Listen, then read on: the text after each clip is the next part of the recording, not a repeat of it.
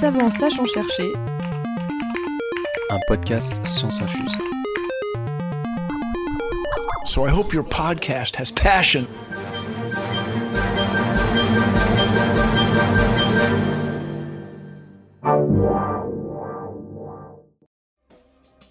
Bienvenue dans Savant sachant chercher, savant sachant chercher, savant sachant chercher, savant sachant chercher. Ah, c'est pas possible, il y, a eu- il y a eu entraînement. Le podcast qui infuse la science. En préparant l'émission d'aujourd'hui, j'ai appris, enfin Laure m'a appris que l'origine du mot rêver était assez incertaine, mais venait entre autres des verbes divaguer, radoter, délirer, déraisonner. Qui n'a pas rêvé d'une chute dans le vide, d'une perte de dents, d'arriver tout nu à un examen, pour les plus connus, ou d'autres moins avouables? Nous rêvons tous, et depuis tout temps. Pourtant, nous en savons encore peu sur la science des rêves. Les caractéristiques des rêves sont étudiées principalement à travers les personnes présentant des troubles du sommeil que l'on nomme parasomnie. On va donc aborder si les rêves ont une fonction, si nos nuits sont le miroir de nos journées et que traduisent nos émotions rêvées. Pour répondre à ces questions, nous sommes allés rencontrer le psychiatre Jean-Baptiste Marancy à la Pitié-Salpêtrière. On essaie de comprendre sous un angle scientifique certaines caractéristiques des rêves, notamment leurs caractéristiques émotionnelles, et qu'on espère que ça aura des applications, euh, notamment dans les maladies mentales. Vous êtes perdu ou intrigué? C'est normal. Installez-vous confortablement et laissez-vous science infuser. Faisons d'abord connaissance avec notre invité. Prénom, nom, Jean-Baptiste Marancy, surnom, JB, lieu de travail, le service des pathologies du sommeil de la Pitié-Salpêtrière. qu'est-ce que c'est? C'est un service où on enregistre des patients qui ont différents troubles du sommeil, qu'on revoit ensuite en consultation pour résoudre leurs problèmes. Dans quelle équipe? L'équipe du professeur Isabelle Arnulf. Le sujet officiel de ta recherche? Les émotions pendant le sommeil et plus particulièrement pendant le rêve. Le sujet de ta recherche lorsque tu veux briller en société Euh, les liens entre les mouvements oculaires rapides en sommeil paradoxal et les émotions au cours du rêve. Commençons par le commencement. Est-ce que tu pourrais nous décrire euh, succinctement les différentes phases du sommeil? Alors, il y a deux grandes phases dans le sommeil. D'une part, le sommeil lent, qui est lui-même décomposé en trois sous-stades, qui se caractérise par un ralentissement euh, de l'activité cérébrale. À l'inverse, on retrouve le sommeil paradoxal, qui lui a une activité plus rapide, qui ressemble un peu plus à l'activité qu'on peut avoir au cours de la veille. Et euh, c'est des cycles qu'on répète pendant le sommeil ou? Effectivement, on commence par le sommeil lent, on parcourt les trois sous-stades qui sont de profondeur croissante. Ensuite, on va réaliser une phase de sommeil paradoxal et le cycle va recommencer euh, plusieurs fois dans la nuit. Donc lent, de plus en plus profond, paradoxal, lent, de plus en plus profond, paradoxal. À peu près combien de fois En général, c'est trois à quatre cycles. Et alors, pourquoi on appelle ça sommeil paradoxal? Je crois qu'en anglais, c'est rapid eye movement et en français, sommeil paradoxal. Tu peux nous dire pourquoi? Effectivement, on parle de sommeil paradoxal en France euh, grâce à l'apport de Michel Jouvet, qui était un grand chercheur dans le domaine du sommeil et du rêve, qui est le premier à s'être rendu compte qu'au cours de ce stade, euh, à l'activité cérébrale rapide, euh, au cours duquel euh, également les yeux bougent, hein, donc il ressemble un peu à de l'éveil en un sens, D'abord, les chats, puis s'est rendu compte que les hommes étaient complètement paralysés pendant ce stade, d'où le paradoxe entre cette paralysie d'une part et cette activité cérébrale d'autre part. Une petite parenthèse, Rapid Eye Movement, REM en anglais, comme, comme le groupe de musique pour ceux qui se posaient la question. Est-ce qu'on va rêver pendant toute la nuit? Et sinon, à quelle euh, période de ce sommeil on va avoir euh, des rêves qui apparaissent? Alors, c'est une bonne question. Il se trouve qu'on rêve dans tous les stades. On a longtemps cru que le rêve était limité au sommeil paradoxal. En réalité, on rêve même pendant le sommeil lent. Il y a quand même une nuance. Quand on réveille des patients au cours du sommeil lent, on a un récit de rêve dans à peu près 50% des cas, contre 80% des cas en sommeil paradoxal. De plus, le rêve en sommeil paradoxal a certaines qualités particulières, euh, comme d'être euh, plus émotionnel, euh, des scénarios plus longs, plus immersifs, plus vivaces. On rêve de quoi Finalement, la, la majorité du temps, c'est. On a probablement un biais dans le rappel des rêves qu'on a. Si je te demande de me raconter un de tes rêves, ça va probablement être un rêve extraordinaire. Mais par contre, si tu es prise dans un labo de sommeil et qu'on te réveille de temps en temps en te demandant à quoi étais-tu en train de rêver, ça va être beaucoup plus banal, des activités de la vie quotidienne, euh, etc. Et euh, est-ce qu'on sait combien de temps dure un rêve, à peu près? C'est assez difficile euh, à savoir, puisqu'on se base sur la mémoire des sujets qui vont euh, donner la durée euh, estimée de leur rêve de façon subjective. Donc on ne sait pas exactement combien un rêve dure. Ce qu'on sait en revanche, c'est qu'il semblerait qu'il s'écoule à la même vitesse que dans le temps réel.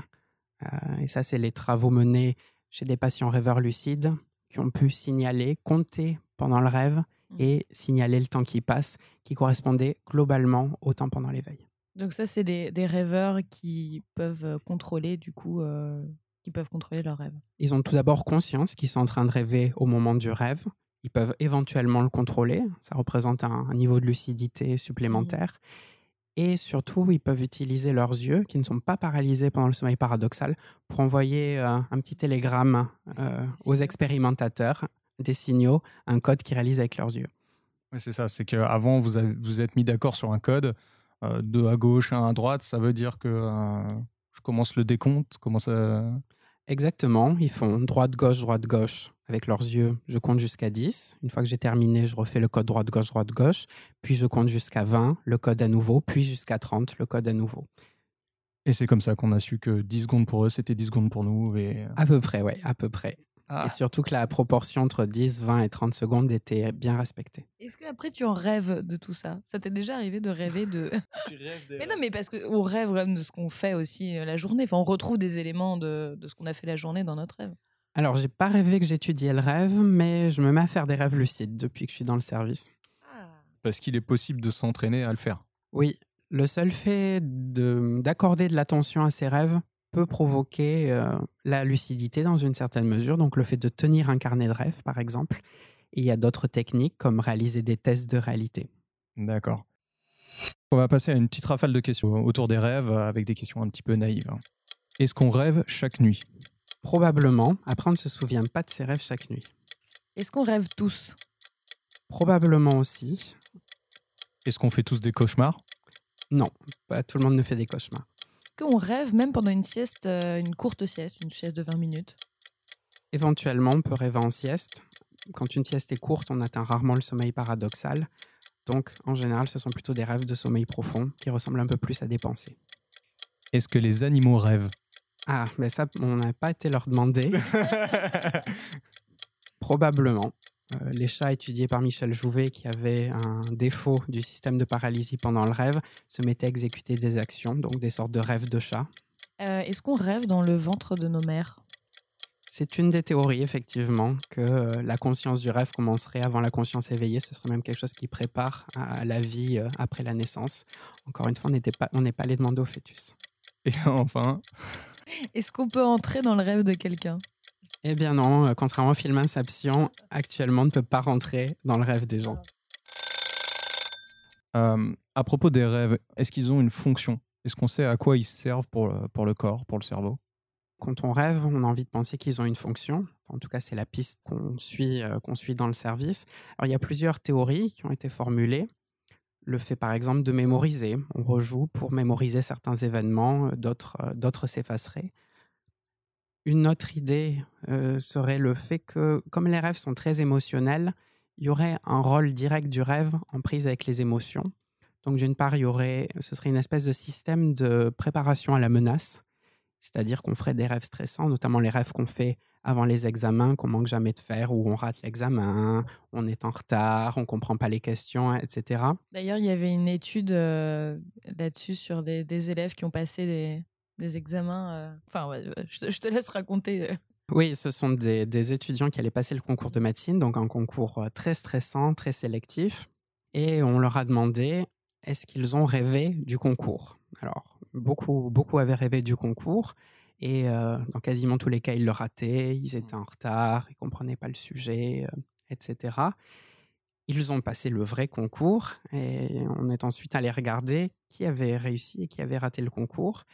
Et il se trouve que ceux qui avaient rêvé qu'ils rataient le concours avaient un point de plus que ceux qui n'y avaient pas rêvé. Et un point de plus, c'est 100 places. Donc, Ah, ok. Oui, dans le concours de médecine, c'est énorme. ouais. Ça fait toute la différence. Donc c'est plutôt bon signe si on rêve finalement de catastrophe. C'est plutôt bon signe, on y sera préparé. Il y a des bons cauchemars, comme quoi. Ju- Justement, euh, pour continuer, si l'un des rôles du coup qu'on attribue au rêve, c'est celui de préparer une menace, est-ce qu'on peut en déduire, ou pas, hein, que les cauchemars serviraient à anticiper nos peurs? C'est une des théories, effectivement. Alors, le cauchemar, euh, la définition médicale, c'est un mauvais rêve qui est éveillant.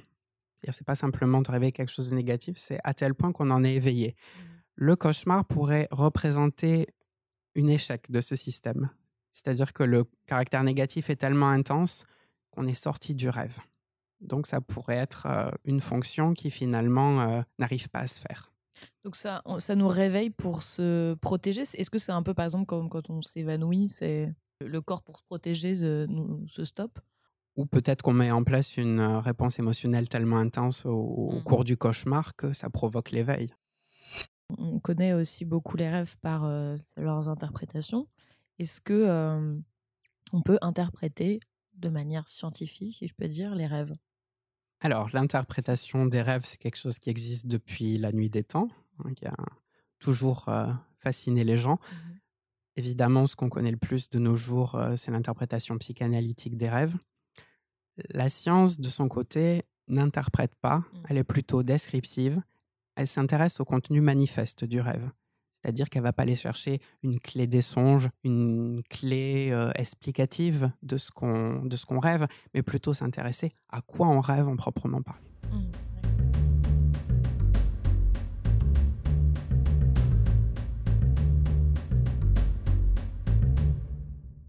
On va passer maintenant plutôt au côté trouble du sommeil, ce pourquoi j'imagine les patients viennent vous voir généralement, les parasomnies.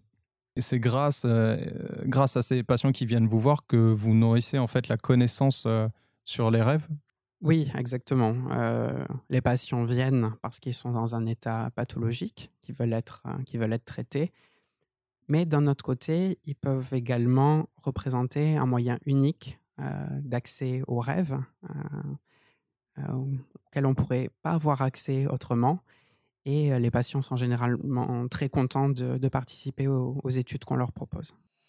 Euh, du coup, il existe alors une classification euh, des troubles de, de ces parasomnies, des troubles du sommeil, en fonction aussi des phases du sommeil dans lesquelles ils apparaissent. On va pas parler de tous qui sont assez nombreux, mais on va, on va en aborder trois euh, principaux. D'abord, le plus connu, le somnambulisme. Donc, comment, comment ça se définit? Le somnambulisme, c'est le fait de quitter le lit dans un état de semi-sommeil au cours duquel donc on n'est pas complètement conscient.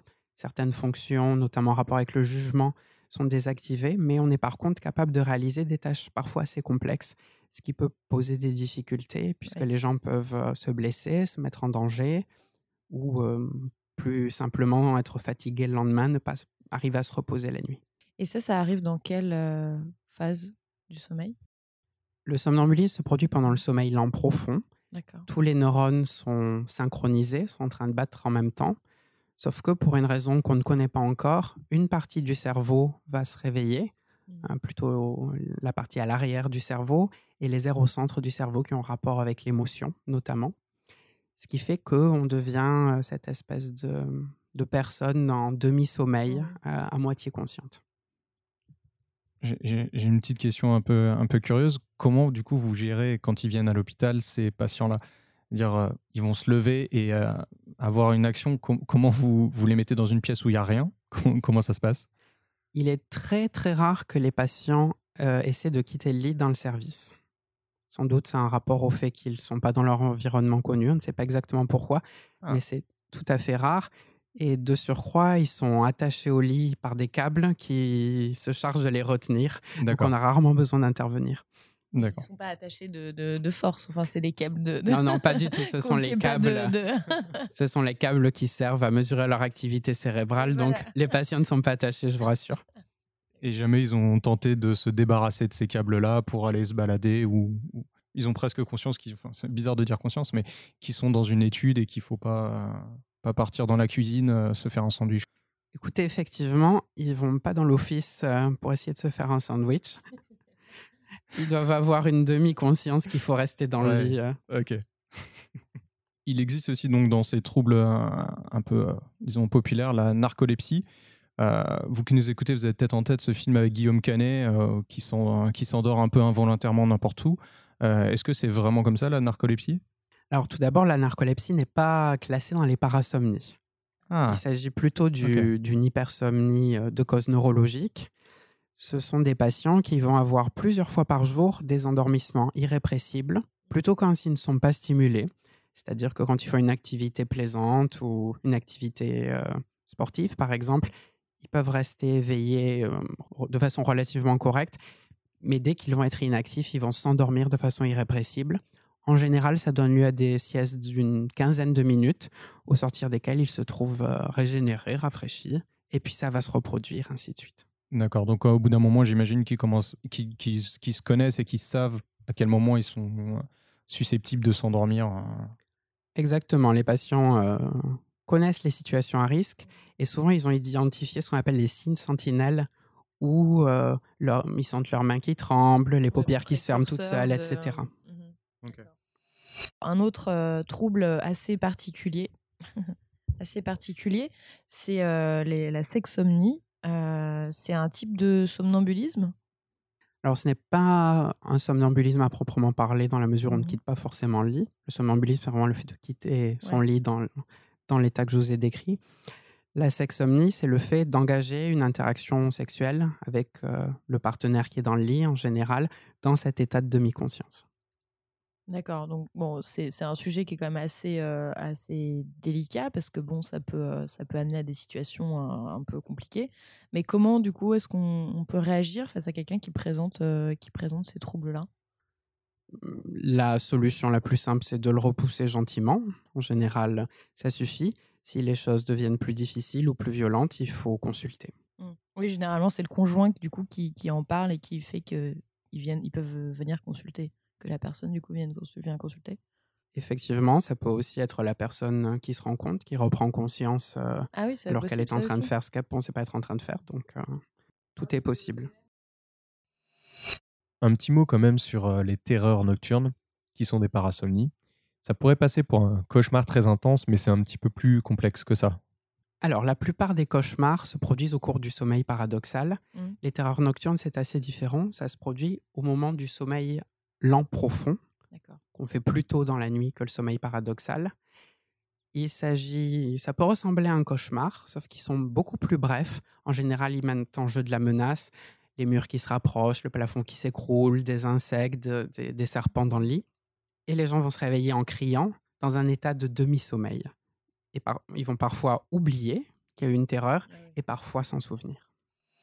Du coup, l'origine de ces, sur l'origine de ces, de ces troubles, qu'est-ce qu'on connaît aujourd'hui? Le mécanisme n'est pas connu. Mm. Ce qu'on sait en tout cas, c'est que des cas de somnambulisme sont retrouvés dans les familles, entre euh, parents et enfants, entre cousins. Donc il y a probablement euh, une cause génétique euh, qui n'explique pas tout, puisqu'il y a des formes euh, qu'on appelle sporadiques, c'est-à-dire isolées, mais il y a probablement un impact de la génétique. Une question sur comment euh, traiter tous ces troubles. Alors j'imagine qu'il faudrait plus d'une heure pour répondre à tout ça, mais euh, est-ce que tu pourrais nous donner quelques premières pistes de euh, comment vous faites? Alors on adapte à la gravité de la plainte. Il y a des euh, prises en charge médicamenteuses. On utilise plutôt des médicaments de la famille des antiépileptiques qui ont plutôt tendance à diminuer euh, l'activité cérébrale. Donc c'est peut-être un des mécanismes d'action, il n'est pas élucidé. Et des techniques euh, non médicamenteuses comme l'hypnose par exemple. Parce que c'est que l'activité cérébrale est trop. Si, si on utilise les, les antiépileptiques, c'est parce que l'activité cérébrale, elle est, ce serait comme si elle était trop abondante, enfin très forte dans ces, dans ces, dans ces troubles. Peut-être que leur cerveau est mal éteint ou que certaines zones s'éteignent mal effectivement pendant le sommeil profond. Et ça va provoquer euh, ces troubles, hein, somnambulisme, terreur, etc. Les somnifères n'ont rien à voir là-dedans. Si, euh, certains somnifères peuvent provoquer des épisodes de somnambulisme. Ça a été décrit. Ok, bon à savoir. On a une, pe- donc, euh, une pe- deuxième euh, rafale de, de- de questions sur de la parasomnie. Est-ce que c'est dangereux de réveiller un somnambule? Alors, non, c'est pas dangereux pour le somnambule en lui-même. Par contre, s'il est encore pris dans le scénario de son rêve et qu'il se sent agressé, il peut se défendre. Est-ce qu'on est somnambule à vie? En général, euh, le somnambulisme a lieu enfant. C'est à peu près 15% des enfants qui ont des épisodes somnambulistes régulièrement. Et ça peut ensuite réapparaître à l'âge adulte. C'est 2 à 4% des adultes. Souvent, ça s'interrompt à l'adolescence. Est-ce que les troubles du sommeil, c'est héréditaire? Tout dépend desquels. Il y a un facteur de risque dans le somnambulisme, effectivement. Pas forcément pour les autres maladies du sommeil. Et enfin, est-ce que ronfler est considéré comme un trouble du sommeil? Pas en soi. Après, ça peut être une gêne sociale. Et le ronflement, quand il est associé à des pauses respiratoires, euh, des apnées, on peut rentrer dans un syndrome d'apnée du sommeil. Tout le monde ronfle, non? Pas tout le monde, non. Ah bon? Ok. Plus on est en surpoids, plus on a tendance à ronfler. Le fait d'avoir pris euh, de l'alcool aussi joue Ouais. beaucoup. Mais il y a des gens qui ne ronflent pas ou très peu. Faut pas croire que je pose tout ça. pour- Non, non, mais on en, on en apprend plein sur toi alors. Voilà, c'est ça. je demande aussi comme ça, j'ai pas fait. Euh, alors, on, on fait quand même une, euh, une parenthèse sur deux thèmes, on va dire, enfin deux sujets, je sais pas trop comment dire ça, dont on entend souvent parler, c'est l'apnée du sommeil et euh, les insomnies. Euh, Donc, l'apnée du sommeil, c'est pas dans les parasomnies, que tu peux nous dire en deux mots ce que ce que c'est? Quand on respire, euh, entre le nez et le fond des bronches, tout est rigide, sauf une partie qui est le pharynx, qui est euh, derrière, la, derrière la bouche, qui est composée de tissu mou. Donc quand on dort, euh, le tonus va se relâcher et ça peut se collaber, surtout si on est en surpoids, c'est-à-dire que le, le- le Mhm. diamètre est, est réduit. Donc si ça se collabe partiellement, ça va produire un ronflement. Et si ça se collabe complètement, c'est une apnée. L'air ne peut plus passer. Et il y a des patients qui viennent vous voir ici pour ça? Oui, c'est à peu près la moitié de l'activité du service. D'accord. On fait tous aussi euh, des apnées parfois? On peut faire jusqu'à 5 apnées par heure sans que ce soit inquiétant. Et du coup, pareil, l'insomnie, c'est. C'est un trouble, c'est le fait de se plaindre de la qualité de son sommeil, que ce soit difficulté à initier le sommeil le soir, difficulté à maintenir le sommeil avec des éveils au courant de la nuit, le fait de se réveiller avant le réveil, de se sentir encore fatigué ou plus généralement d'avoir une impression de sommeil non réparateur. On prend assez peu en charge euh, l'insomnie dans le service puisqu'on est plutôt axé sur l'hypersomnie, les patients qui dorment trop, les parasomnies Dormir trop, c'est à partir de combien de temps? Alors, on considère que si on enregistre quelqu'un pendant 24 heures et qu'il dort plus de 11 heures, c'est pathologique. Euh, Et euh, le, le traitement des insomnies? Le traitement de première intention de l'insomnie, quand elle est chronique, c'est-à-dire qu'elle dure euh, depuis plus de trois mois, c'est, ce sont les thérapies cognitivo-comportementales. Donner des conseils d'hygiène de sommeil, réduire le temps des patients passés au lit, paradoxalement, Mhm. pour qu'ils aient un sommeil plus efficace, les rassurer, D'accord. Et justement, je me, me posais la question est-ce que la caféine ou tous les autres excitants sont des facteurs aggravants pour les troubles du sommeil? Ou c'est juste que ça va empêcher de dormir enfin, Bah, tout dépend desquels. Évidemment, euh, boire du café dans l'après-midi ou la soirée, ça ne va pas ranger une insomnie. Donc, il faudra réserver le café plutôt au matin. Pour les autres troubles du sommeil, il n'y a pas vraiment d'impact.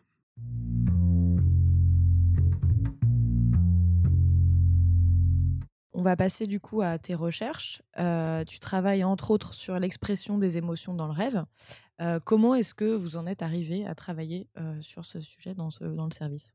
Eh bien, lors de mon premier passage dans le service en tant qu'interne, euh, le professeur Arnulf, ma chef de service, m'a proposé de travailler euh, sur ce sujet, puisque j'étais psychiatre et qu'a priori, euh, c'est le psychiatre euh, qui s'intéresse aux émotions pendant le rêve, au premier chef. La méthode, par contre, était plus originale, puisque l'idée n'était pas que les patients racontent leurs rêves et les émotions associées, mais plutôt d'aller regarder directement les visages des patients pendant qu'ils dorment, à l'aide euh, d'une caméra centrée sur le visage du sujet, avec une source infrarouge, ce qui fait qu'on rate rien des émotions qui peuvent apparaître sur leur visage, et qui sont d'ailleurs euh, apparues sur leur visage euh, au cours de l'étude. Et après, vous corrélez du coup ça, leurs expressions faciales, par rapport à ce qu'ils vous, vous racontez. Après, vous les réveillez pendant la nuit, non? On n'a pas réveillé directement les patients, mais on leur a demandé le lendemain s'ils avaient des souvenirs de rêves plaisants, par exemple, qu'on aurait pu corréler au sourire ou au rire qu'on a pu observer. Et il n'y avait pas de corrélation. Peut-être euh, parce Mhm. qu'on était à distance du moment de l'éveil et que le rêve qu'on raconte en général le matin, euh, c'est le dernier qu'on a fait. Quels sont les patients auxquels vous faites, vous faites appel euh, pour... euh, alors, je ne sais pas si c'est eux, mais euh, vous nous aviez raconté les, les champions du rêve. Est-ce que c'est eux qui vous donnent ces données euh, d'émotion? Alors, on s'est rendu compte que les sujets euh, sains, qui n'avaient pas de pathologie du sommeil, pouvaient sourire pendant leur rêve, mais c'était assez rare. Donc, pour euh, utiliser une fenêtre sur le rêve, pour répondre aux questions qu'on se pose, on a plutôt fait appel aux patients qui présentent un trouble comportemental en sommeil paradoxal. C'est un trouble qui se caractérise par une destruction partielle d'un petit noyau qu'on a à l'arrière du cerveau qui nous paralyse pendant qu'on rêve.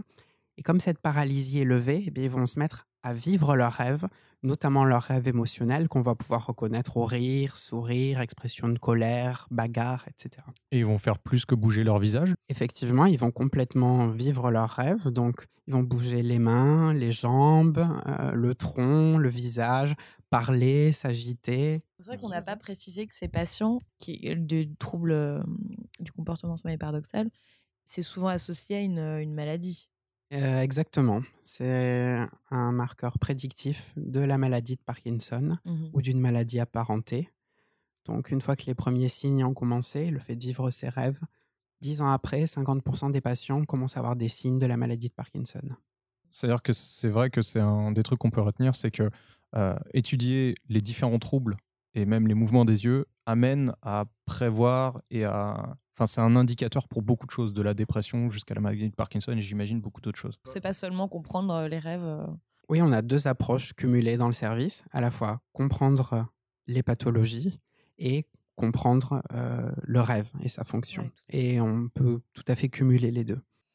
Donc vous, vous observez directement à l'aide d'une caméra euh, les, les visages des patients, Euh, mais euh, une nuit c'est long. Donc vous passez toute la nuit ou alors en replay le lendemain à regarder ce visage des patients. J'imagine que c'est pas comme ça, mais Dans un premier temps, on avait fixé des capteurs sur le visage des patients. Capteurs électromyographiques, c'est-à-dire qu'ils vont s'activer quand les muscles s'activent. Donc ça nous donnait un petit signal sur où aller regarder pour éviter de regarder l'intégralité des nuits. Dans un deuxième temps, toutefois, on s'est effectivement attelé à regarder l'intégralité du sommeil paradoxal des patients qu'on étudiait, euh, par tranche de 3 secondes par 3 secondes, pour vraiment rien rater de, de leur activité euh, émotionnelle. Comment est-ce qu'après tu corrèles les émotions? Enfin, une fois que tu as enregistré les émotions, vous les corrélez à, à- à quoi? Alors, il y a un, un élément du sommeil paradoxal qui nous intéressait particulièrement, c'est les mouvements oculaires rapides qu'on présente au cours de ce stade, qui ont fasciné euh, les chercheurs depuis qu'on les a découverts, mais n'empêche qu'on ne connaît toujours pas leur fonction. Une hypothèse un peu intuitive était l'idée que les mouvements oculaires bah, servent à regarder le rêve, tout simplement, comme on ferait, comme on ferait veiller. Simplement, sous les paupières closes, il n'y a rien à voir. Donc l'explication est probablement un petit peu plus compliquée. Une des hypothèses qui nous a intéressés, c'est celle du lien entre les mouvements oculaires et l'émotion qu'on présente au cours du rêve. C'est une hypothèse qui est notamment nourrie par les études de neuroimagerie, électroencéphalographie, etc. Toutes ces techniques nous montrent qu'il y a une petite structure qui est située à la face interne du cerveau qui s'appelle l'amygdale, qui est très impliquée dans l'émotion, qui est coactivée avec les mouvements oculaires. Simplement, l'activation de l'amygdale, c'est peut-être euh, un peu court. Nous, ce qu'on voulait, c'est pouvoir corréler à l'émotion proprement dite, l'émotion qu'on peut voir sur le visage de quelqu'un. Et c'est là qu'on a utilisé le modèle du trouble comportemental au sommeil paradoxal, puisqu'on avait d'une part le visage qui exprimait une émotion donnée, et d'un autre côté, les mouvements oculaires qu'on pouvait mesurer grâce aux techniques de- d'examen de, sommeil euh, les plus classiques, et réaliser des corrélations entre ces deux types d'événements.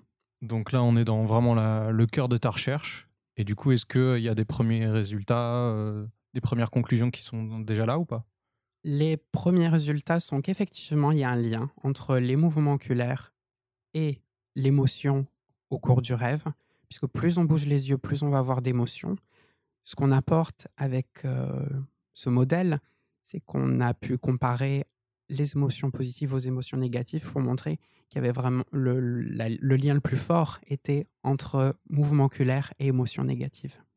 Oui. C'est un peu, un peu débile ma question, désolé. Mais ça- ça- est-ce qu'on pourrait euh, imaginer que c'est pour les, les chasser, ces émotions négatives? Peut-être pas les chasser, mais peut-être les traiter. euh, il y a une thérapie pour traiter les traumatismes qui s'appelle euh, l'EMDR, euh, qui consiste à réévoquer des souvenirs traumatiques tout en réalisant des mouvements alternatifs avec les yeux. C'est une technique qui a été inventée par Eleanor Shapiro, qui s'est justement inspirée du sommeil paradoxal en disant ces mouvements doivent bien avoir une fonction et si je les testais à l'éveil pour traiter les traumatismes. Donc, par une analogie inversée, on pourrait dire qu'on fait peut-être de l'EMDR pendant son sommeil paradoxal. Ce, ce- ce traitement, c'est quelque chose de prouvé ou qui est aussi en termes de recherche au- aujourd'hui? C'est toujours sur le terrain de la recherche. C'est une euh, belle hypothèse, mais qui n'est pas formellement prouvée. Donc, on y travaille. La question Un peu comme dans le film Inception, je me demandais est-ce qu'il est possible d'influencer un rêve? J'ai bien compris qu'il y avait des, des rêveurs lucides qui sont capables de le construire, mais est-ce qu'il y a eu des expériences, par exemple, en, donnant des, des sons ou des odeurs à des patients endormis, de changer leur rêve en cours? Alors, euh, effectivement, ça a déjà été tenté d'influencer le rêve des patients. Ça marche plutôt bien avec les stimulations tactiles, comme euh, répandre de l'eau, serrer. Pas très bien avec les stimulations visuelles. Et euh, des résultats un peu intermédiaires avec les stimulations auditives. Et aujourd'hui, c'est pas utilisé pour guérir les patients. Enfin, clairement, est-ce que ceux qui ont des terreurs nocturnes, on leur dit. Euh, On risque de provoquer exactement l'inverse, puisque les terreurs nocturnes peuvent être euh, euh, déclenchées par exemple par une stimulation auditive, un bruit dans la rue, un coup de tonnerre, et la terreur se déclenche. Donc on va plutôt éviter de leur envoyer des, des stimulations. Ouais, c'est très délicat. La question de l'or. On a, on, a, on a déjà un peu parlé tout à l'heure. Tu nous disais qu'on pouvait s'entraîner à contrôler ses rêves. Tu nous parlais de. Tu as dit tout à l'heure, comment ça s'appelait? De. Des tests de réalité. Voilà, des tests de réalité. Ça consiste en journée à faire des tests de réalité. Alors, ça peut être ouvrir la page d'un livre, par exemple, regarder ailleurs et regarder à nouveau la page de ce livre. Si on est en train de rêver, la page aura changé. Donc évidemment, éveillé, on reverra la même chose, mais ça peut déclencher le fait qu'on se lance dans des vérifications dans le rêve. Et une fois la vérification faite dans l'état de rêve, la lucidité vient forcément puisqu'on est confronté à quelque chose d'absurde. Notre cerveau, il, il feinte, il nous feinte. Enfin, Parce que quand on ouvre un livre dans la réalité, l'information est contenue dans le livre. On n'a pas besoin de la stocker pour ensuite à nouveau regarder le livre et voir que c'est la même. hmm. Dans le rêve, c'est nous qui générons notre environnement. Donc probablement le cerveau est incapable de garder en mémoire quelque Ah, chose d'accord. d'aussi complexe que la page d'un livre assez longtemps pour maintenir l'illusion d'un environnement réel. D'accord, d'accord.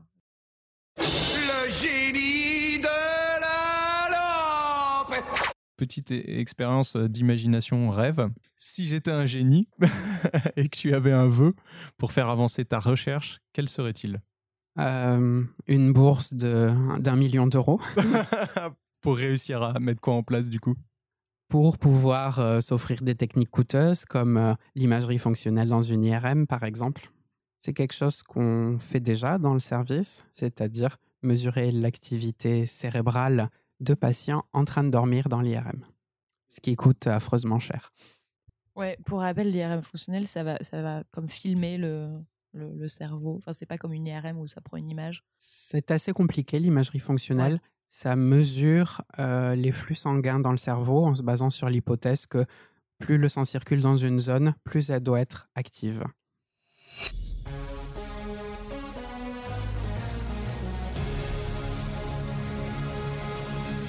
On va voyager maintenant dans le temps avec toi, si tu veux bien. Le premier saut dans le temps, pas bien loin. Hier, à quoi ressemblait ta journée? Eh bien, hier matin, j'ai fait des consultations. Ensuite, j'ai tapé mes comptes rendus une partie de la journée. J'ai interprété des examens de sommeil et j'ai fait passer des questionnaires de recherche à des patients. Maintenant, un bond de 30 ans en avant, euh, quelles pourraient être les conséquences de tes recherches? Une des applications de l'étude des mouvements oculaires pourrait être de mieux comprendre la dépression, puisque il s'agit d'un marqueur, euh, ce qu'on appelle un endophénotype, c'est-à-dire que les, les gens, avant même de faire une dépression, peuvent avoir ce marqueur, à savoir avoir plus de mouvements oculaires au cours du sommeil paradoxal. Donc peut-être qu'en comprenant mieux ces mouvements oculaires, on pourra arrêter la dépression avant même qu'elle commence. Prédictif, d'accord. Ouais. Mhm. Est-ce que tu aurais une anecdote un peu folichonne à partager?